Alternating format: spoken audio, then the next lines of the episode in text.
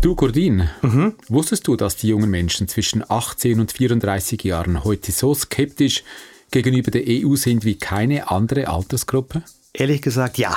Das wusste ich. Und zwar, weil ich in unser Archiv gehört habe und auf das da von 2012 gestoßen bin. Die Europaskepsis in der Schweiz ist heute ganz allgemein weit verbreitet.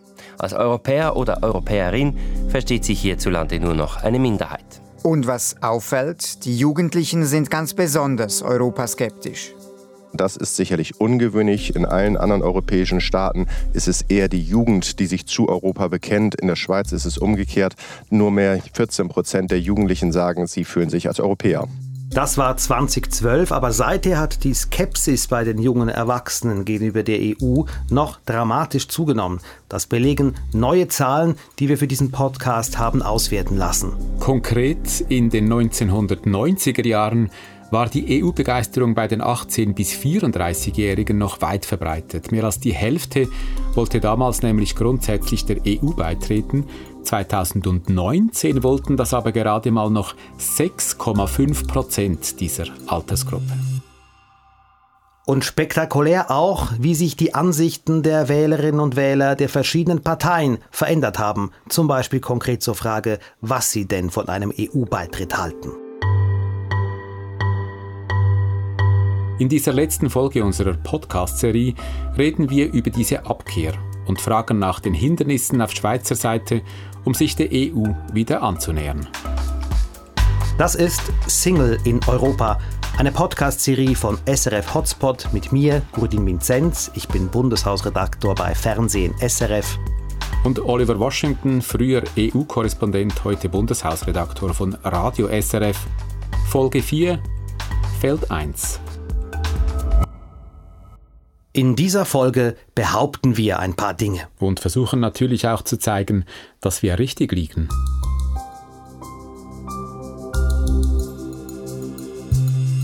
Die erste Behauptung, die liegt ja jetzt schon auf dem Tisch. Die Schweizerinnen und Schweizer haben sich von der EU distanziert.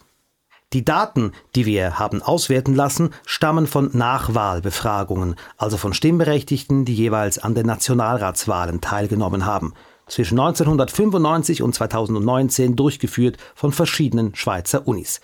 Ausgewertet haben die Daten für uns die Leute der Online-Wahlhilfe-Plattform SmartVote.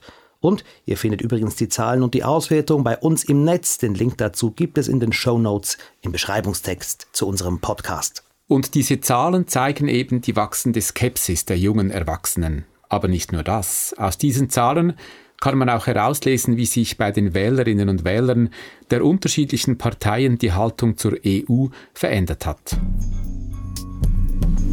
Der allgemeine Trend auch hier, die Skepsis gegenüber der EU und gegenüber einem Beitritt hat stark zugenommen. Zwei Parteien stechen besonders ins Auge, die historisch gesehen in der Europafrage eigentlich oft zusammengespannt haben, dann, wenn es politisch vorwärts gehen sollte. Die FDP und die SP. Die FDP war in den 1990er Jahren eine bürgerliche und eine proeuropäische Partei, die europafreundlichste unter den bürgerlichen Parteien. Heute ist sie nach der SVP die europaskeptischste bürgerliche Partei.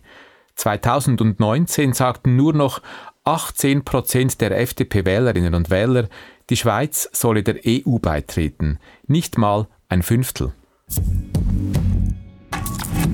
Und bei der SP sticht etwas anderes ins Auge. Sie ist heute in der Europafrage tief gespalten. In den 1990er Jahren sprach sich noch die große Mehrheit der SP-Wählerinnen und Wähler dafür aus, dass die Schweiz der EU beitreten soll. 2019 wollten das nur noch 43 Prozent der SP-Wählenden und mehr als ein Drittel waren explizit dagegen. Darum unsere zweite Behauptung. Die europapolitische Koalition ist Geschichte. Traditionell bildeten die FDP und die SP diese europapolitische Koalition der Vernunft. Sie mussten zusammenspannen, um das Europadossier vorwärts zu treiben, aber diese Koalition funktioniert nicht mehr. Zunächst zur FDP. Die FDP, das müssen wir uns vergegenwärtigen, wollte mal der EU beitreten. FDP-Nationalrätin Christa Markwalder erinnert sich gut. Ja, im 95 hat es ja auch den berühmten Parteitag in Interlaken, wo die FDP äh, das Ziel vom EU-Beitritt ins Parteiprogramm hat aufgenommen. Hinsichtlich der Wahlen 2011 hat man das dann mit einem Parteitag in Herisau ausgerechnet wieder rausgekippt.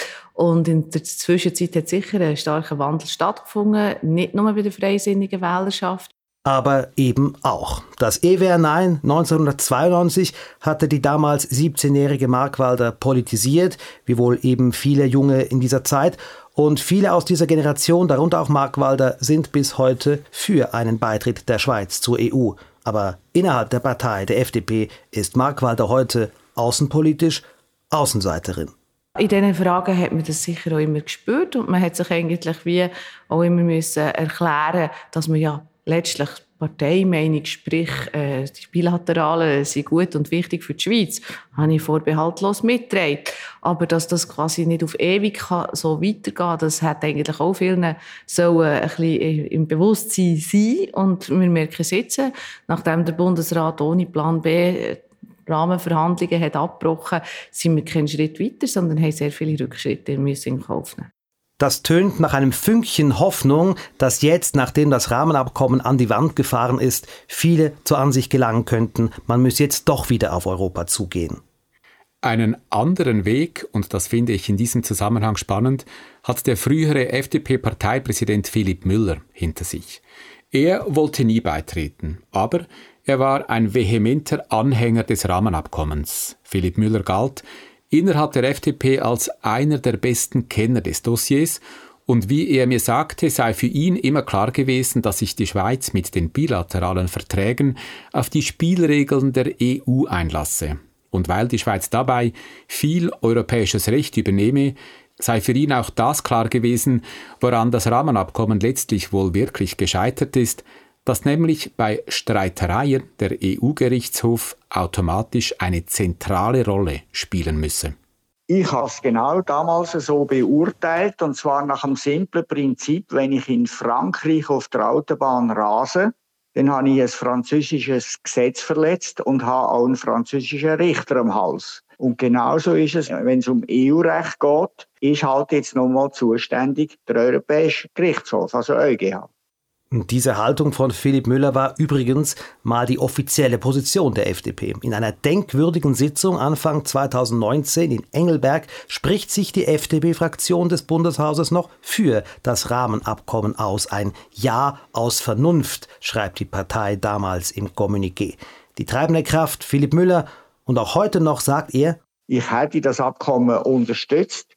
Und zwar ganz einfach, wenn man es genau angeschaut hat, hat man gesehen, dass alles halb so schlimm war, wie da die Gegner immer wieder äh, in die Welt rausposaunet haben.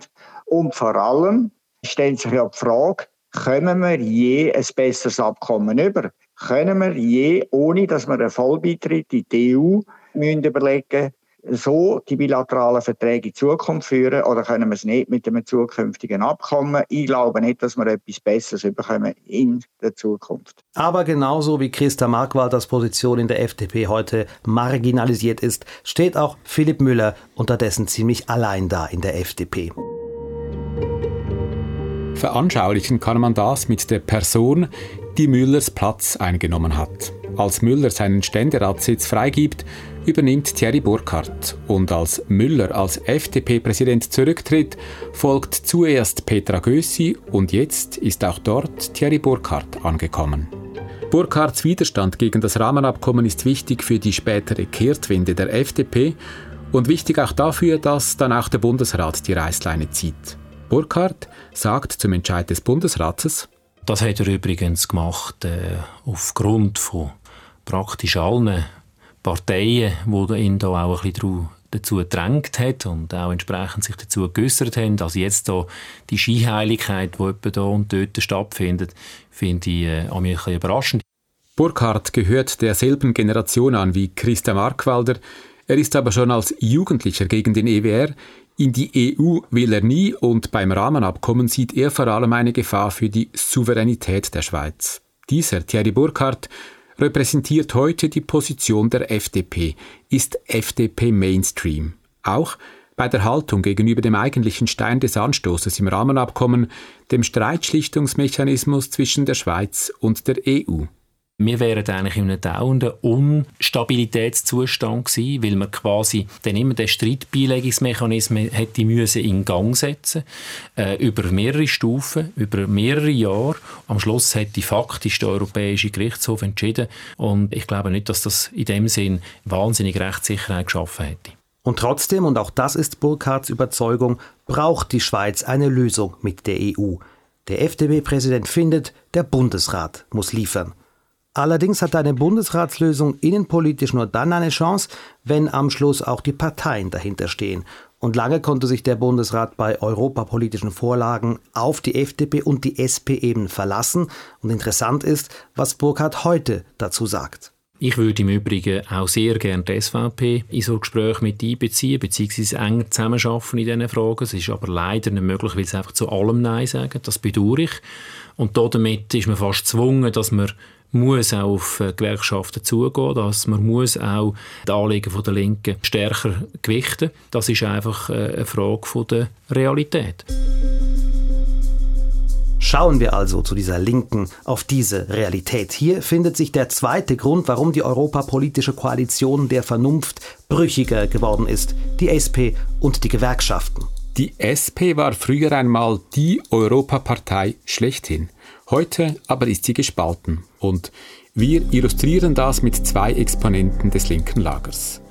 Beginnen wir mit Markus Notter. Der frühere Zürcher SP-Regierungsrat ist heute Präsident des Europa-Instituts an der Uni Zürich. Notter ist ein großer Befürworter des Rahmenabkommens und findet auch heute noch, inhaltlich werden wir nicht weit von dem können entfernt sein, wo wir abgelehnt haben.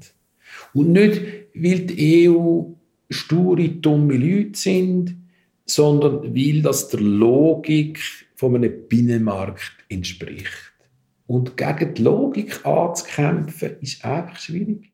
Notta sagt also, ein Binnenmarkt, sei es der Schweizer Binnenmarkt oder eben auch der europäische Binnenmarkt, der habe gewisse Regeln. Dazu gehöre, dass überall das gleiche Recht gelte und das Recht gleich ausgelegt werde. Und das bedeutet für die Schweiz, dass sie sich eben auf die europäischen Regeln einlassen müsse. Aber damit tue sich die Schweiz schwer.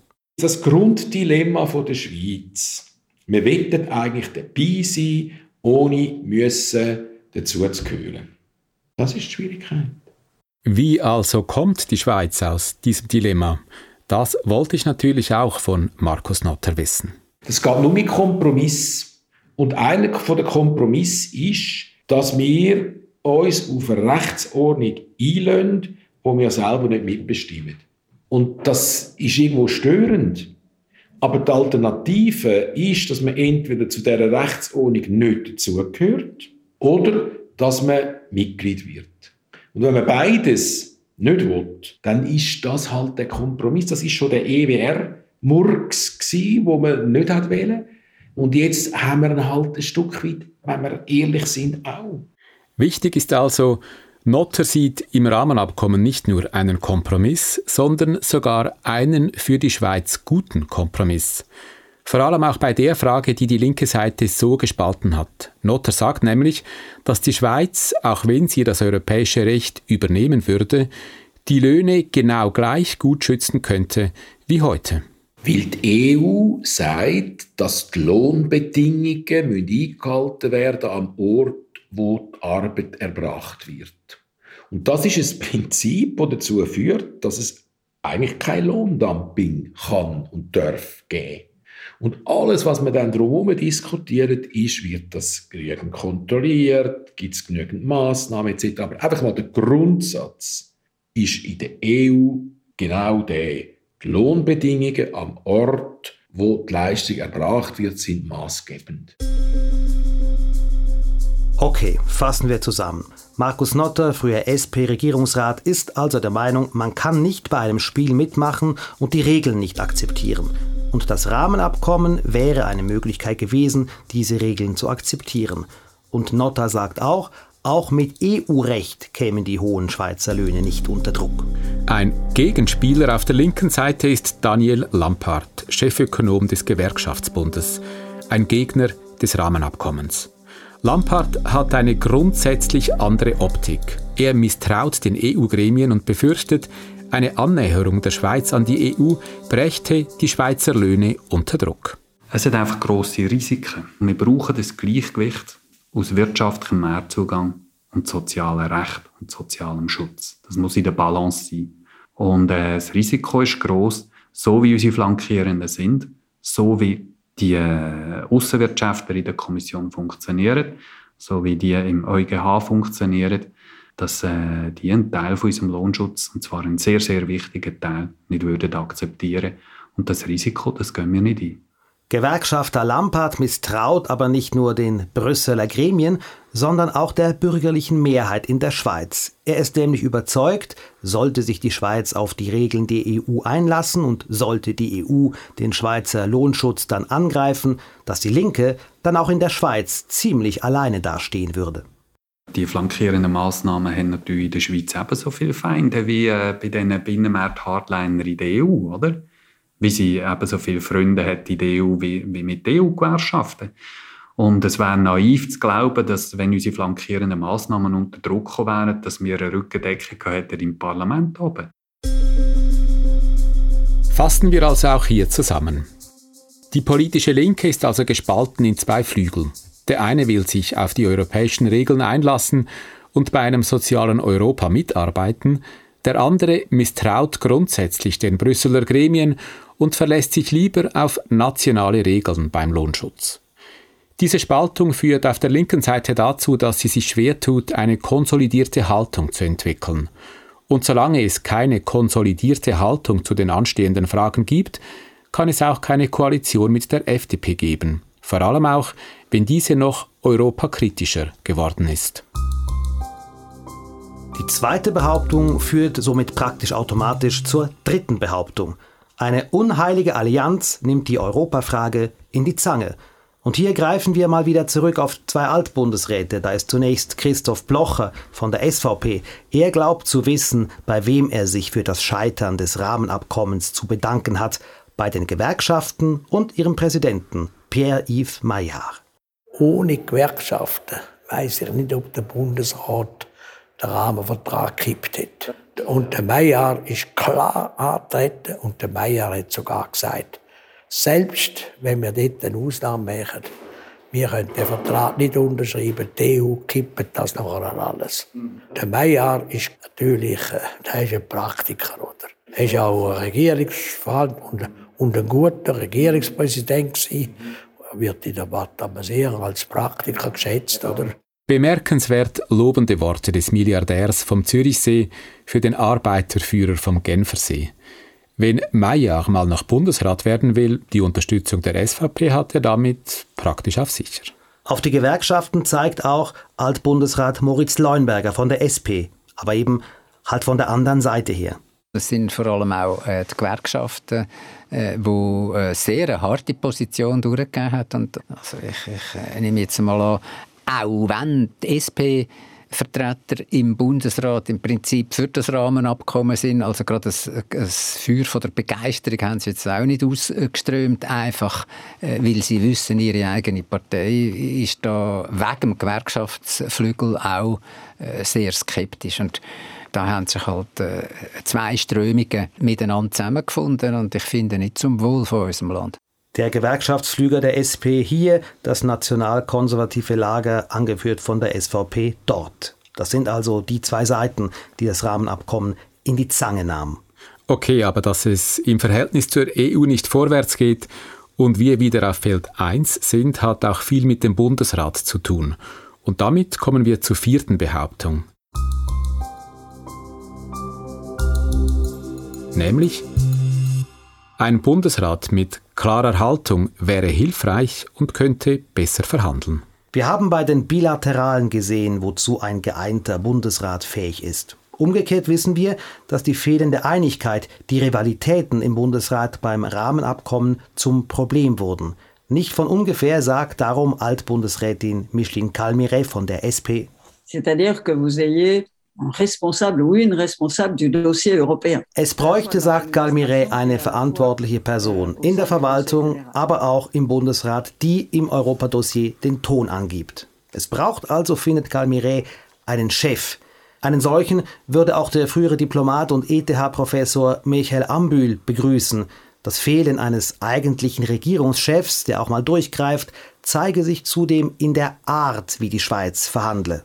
Würde ich nicht sagen, dass wir unfähig sind, hart zu verhandeln. Aber ich würde eher sagen, es besteht eine gewisse Unlust dazu. Weil wir haben ein System in der Schweiz, das sehr auf Harmonie ausgerichtet ist. Und das ist natürlich logisch, dass man dann vielleicht die Harmonie Sucht gegenüber einem Verhandlungspartner auch so praktiziert und eben vielleicht nicht immer gleich hart wagt aufzutreten wie der andere Partner. Wenn ich das so höre, was Micheline Galmiret und Michael Ambül sagen, erinnere ich mich an ein Gespräch mit einem bürgerlichen Altbundesrat, der uns aber leider kein Interview geben wollte. Und er sagte mir zum einen, ein geschlossener Bundesrat könne Berge versetzen. Das leuchtet mir ein und das illustriert auch, wie wichtig ein geschlossener Bundesrat bei so wichtigen Fragen wie der Europafrage ist. Davon sind wir aktuell allerdings sehr weit entfernt. Man hat sogar den Eindruck, dass die Bundesrätinnen und Bundesräte gegeneinander intrigieren und das hat auch viel damit zu tun, dass gewisse Bundesrätinnen und Bundesräte um ihren Job bangen. Und dieser bürgerliche Altbundesrat sagte mir übrigens auch noch, er erachte das Nein des Bundesrates zum Rahmenabkommen als größten strategischen Fehler des Bundesrates in den letzten 20 Jahren, weil der Bundesrat die Schweiz damit in einer sich polarisierenden Welt auch fahrlässig vom wichtigsten politischen Partner und Verbündeten, Europa nämlich, distanziert habe. Wenn wir das also zusammenfassen, dieser individuelle Machterhalt der Bundesratsmitglieder, der zu Intrigen führt, diese Intrigen, die zu Konflikten im Bundesrat führen und die Konflikte im Bundesrat, die zu einem strategischen Fehlentscheid führen, wenn wir das so auf einer Linie sehen, dann ist das schon sehr bemerkenswert. Und damit zur fünften Behauptung. Für ein rasches Vorwärtsmachen des Bundesrats fehlt schlicht der Leidensdruck. Das bilaterale System funktioniert seit Jahren bestens, trotz Verstimmung. Die Schweiz ist eines der reichsten Länder der Welt mit einer tiefen Arbeitslosenquote und auch in der jetzigen Krise mit der hohen Inflation zeigt sich, wie privilegiert die Schweiz ist. Wohl auch deshalb sehe der heutige Bundesrat keine Eile vorwärts zu machen, sagt Altbundesrat Arnold Koller. Ja, wir haben da bisher nicht sehr gelitten darunter. Und äh, in der Politik ist ja oft so, wenn man Nachteile äh, wirklich erst schmerzhaft erlebt, dann ist man reif äh, für eine Änderung. Kein Leidensdruck, das stellt auch FDP-Nationalrätin Christa Markwalder fest. Der Leidensdruck ist sicher nicht sehr gross in der Bevölkerung, weil wir haben eigentlich den maximal ökonomischen Benefit durch das, dass wir Profiteure sind vom Zugang zum Binnenmarkt, aber selber eigentlich relativ wenig dazu beitragen. Und das führt natürlich auch dazu, dass die Leute das Gefühl haben, wenn es mit diesem Modus praktisch geht, dann äh, ändern wir auch nichts an dem. Also man könnte es auch so sagen, das Ergebnis der bilateralen Verhandlungen ist und war einfach so gut für die Schweiz, dass man sich nicht auf Europa zubewegen muss.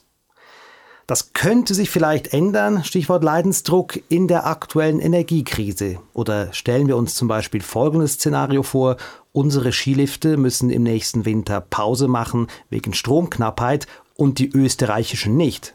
Oder Deutschland braucht sein Gas selber, statt es uns zu liefern. Dann wäre die Schweizer Politik wohl ziemlich unter Strom. Eigentlich könnten wir hier noch viele Behauptungen aufstellen, aber wir wollen auch mal einen Punkt machen. Es gibt allerdings einen Punkt, den wir in den vier Folgen noch gar nie richtig angesprochen haben. Das ist die Brüsseler Perspektive. Hier könnte man erwähnen, dass das Wohlwollen in Brüssel gegenüber der Schweiz in den letzten Jahren sicher abgenommen hat.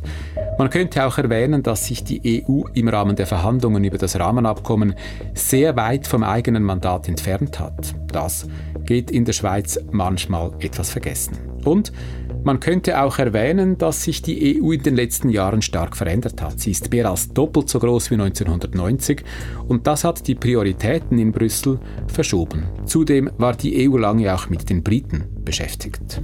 Aber diese Fässer wollen wir jetzt nicht mehr öffnen. Stattdessen lassen wir nur einen altgedienten Diplomaten zu Wort kommen, der seit vielen Jahren in Brüssel lebt. Alexis Lautenberg. Das Gewicht äh, der Schweiz hat abgenommen hier. Ähm, man hat sich einfach, man ist ein bisschen frustriert, dass man unendlich viel Zeit aufgewendet hat und ohne dass das viel gebracht hätte. Es ist schwieriger geworden, auch weil das Umfeld sehr viel schwieriger geworden ist. Es bleibt schwierig und darum weiß auch niemand so recht, wie genau es weitergehen soll in dieser Beziehungskiste Schweiz-EU. Wie es weitergehen soll mit diesem Single in Europa. Eine allerdings, die es herausfinden muss, ist Livia Loy, Staatssekretärin im Außendepartement, die Schweizer Chefunterhändlerin mit der EU. Sie ist die fünfte Person, die in vier Jahren vom Bundesrat auf diesen Posten berufen wurde. Und Frau Loy nimmt Stellung in der Bonusfolge zu diesem Podcast. Bald hier. Das war Feld 1, die Folge 4 von Single in Europa, einer Podcast-Serie von SRF Hotspot von Oliver Washington und Gurdin Vinzenz. Mitarbeit, Recherche und Archive SRF. Sounddesign Miriam Emmenecker, Musik Jerome Brunner, Produktion Marco Morell.